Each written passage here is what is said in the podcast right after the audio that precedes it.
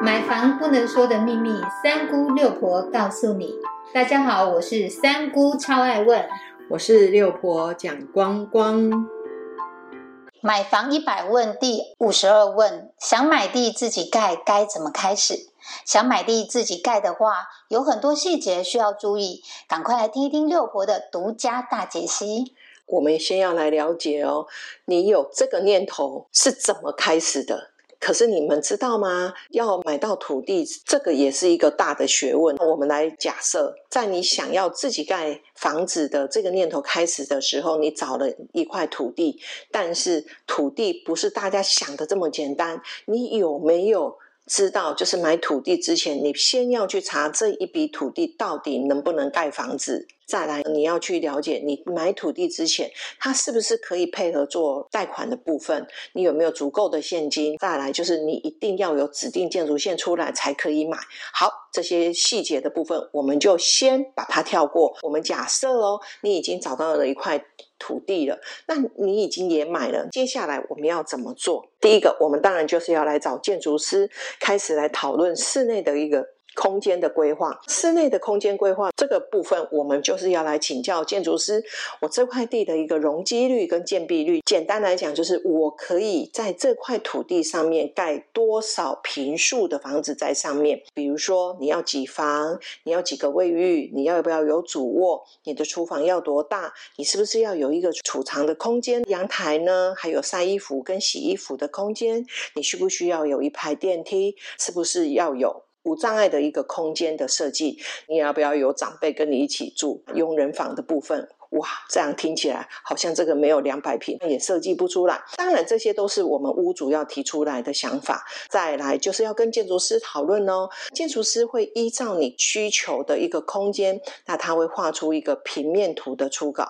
这个讨论呢，六婆想想大概也要三到六个月才会定案呢。再接下来，我们就会去了解到呃三 D 的一个示意图。除了平面之后，我们还要去讨论一个立面的部分。那这个部分六婆要讲说，有可能。可能要看你个人跟建筑师他磨合的程度，我们常常会遇到中间就会换建筑师，因为你的想法跟建筑师画出来的东西一定会有误差。也许你想象的是金碧辉煌，可是画出来呢，有可能就变成呃很平凡的一间房子，这样子落差一大。你又要去思考哦，到底要不要付这笔钱？所以呢，我们要去了解哦。如果你这笔土地是有贷款的话，你的时间拖得越久，那你就必须要有成本的一个增加的考量。这些东西都是你要找地之前就要去了解的。我们经过的第一个时间点的平面规划、立面的定案之后呢，接下来要去了解建筑执照的一个申请。申请的部分，建筑师是没有办法帮你申请的哦，所以你又要去找一间营造厂哦。营造厂你又要找谁？所以是不是？我们要先去了解，除了建筑师的同步进行之外，我们也必须要去找一间可以信任的营造厂商。营造厂商的部分，我们要去了解土地要经过土地的鉴界，然后还要经过我们的测量公司画出来的测量图，交给建筑师下去做套图的动作，才可以去做建筑执照的申请。刚刚六婆讲需要注意的部分，我们必须还要有所谓的地质钻探报告哦，然后还要有结构技师的。参与哦，那再加上水电技师，所以要去把整个建造申请的完成，事实上真的还是需要一段时间。通常从平立面定案到建筑执照的申请，图画出来。至少要两个月，两个月之后呢，我们再 请建筑师呢，再下去送照。这之间你又要去了解你所有的水电啊、配置啊、电信啊、消防啊、门窗啊，还有我们的剖面、立面结构，还有我们的材料要定定的部分，都必须要在这个时间把它完成。一般上手的建设公司，也许速度在两三个月就可以完成。可是当你自己是一个完全是门外汉的时候，这个阶段从我们的土地取得到建筑执照的申请定案的话，抓个一年吧，也许会更久。我们很顺利的拿到建筑执照之后呢，我们就要来做一个申报开工的部分。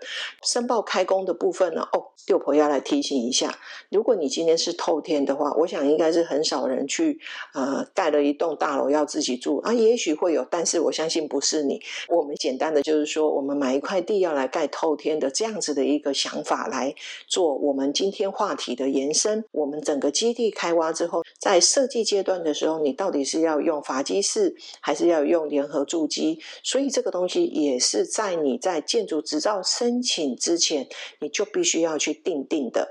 再接下来呢，我们就是要来申报开工喽。再来就是结构体，就是从地下室的结构基础工程开始，只会重复钢筋板砸啦、板模的定制啊，还有灌浆啊，还有养护的。然后再来就是结构体的完成。其实，在整个开工之后到施工结构体完成之前，其实最重要的是防水的部分。我们都很顺利的把整个所有的工程都完成了之后，当然偷偷的跟大家说，六婆跳过非常多的细节没有讲，真的要讲。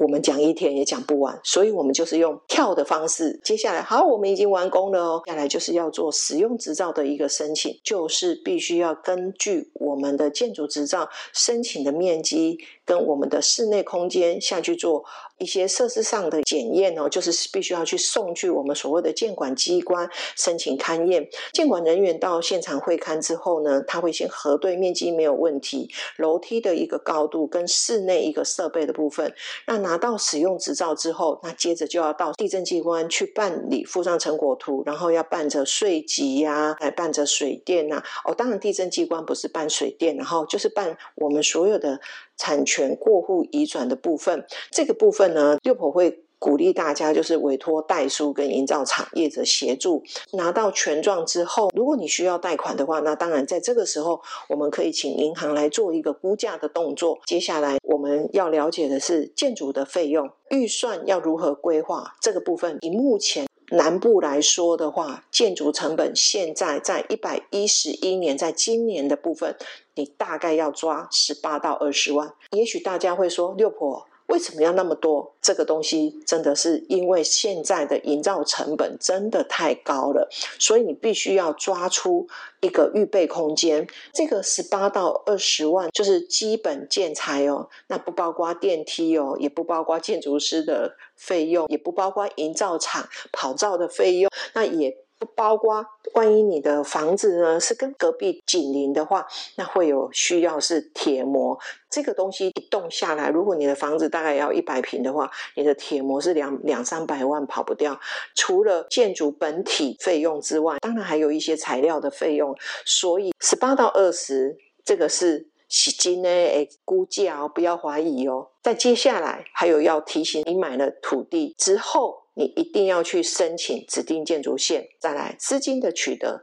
你要知道，银行是不会配合融资给个人做所谓的土融跟建融哦，所以你必须要去了解，你有可能拿得到的一个资金，就土地的部分，你只能拿到就是所谓的设定抵押的一个部分而已。以目前来讲，大概只有百分之四十，而且银行也不一定会借给你。如果你今天要去买土地来自己盖，除非你的口袋。够深，不要轻易的有这个想法。四地之间呢，我们必须要有所谓的建筑团队、营造团队跟设计团队这三个合作的对象。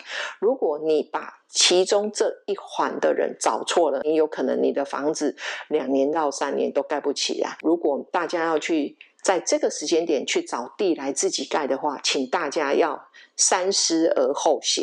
谢谢六婆详细的解说。若真的有任何买地想要自己盖房子的问题，欢迎加入六婆的 Line 账号，六婆将会详细的为您解说哦。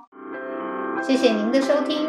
如果你对收听的内容有不了解的地方，欢迎在下面留言，六婆讲光光将会为您解答哦。我们下回见，拜拜，拜拜。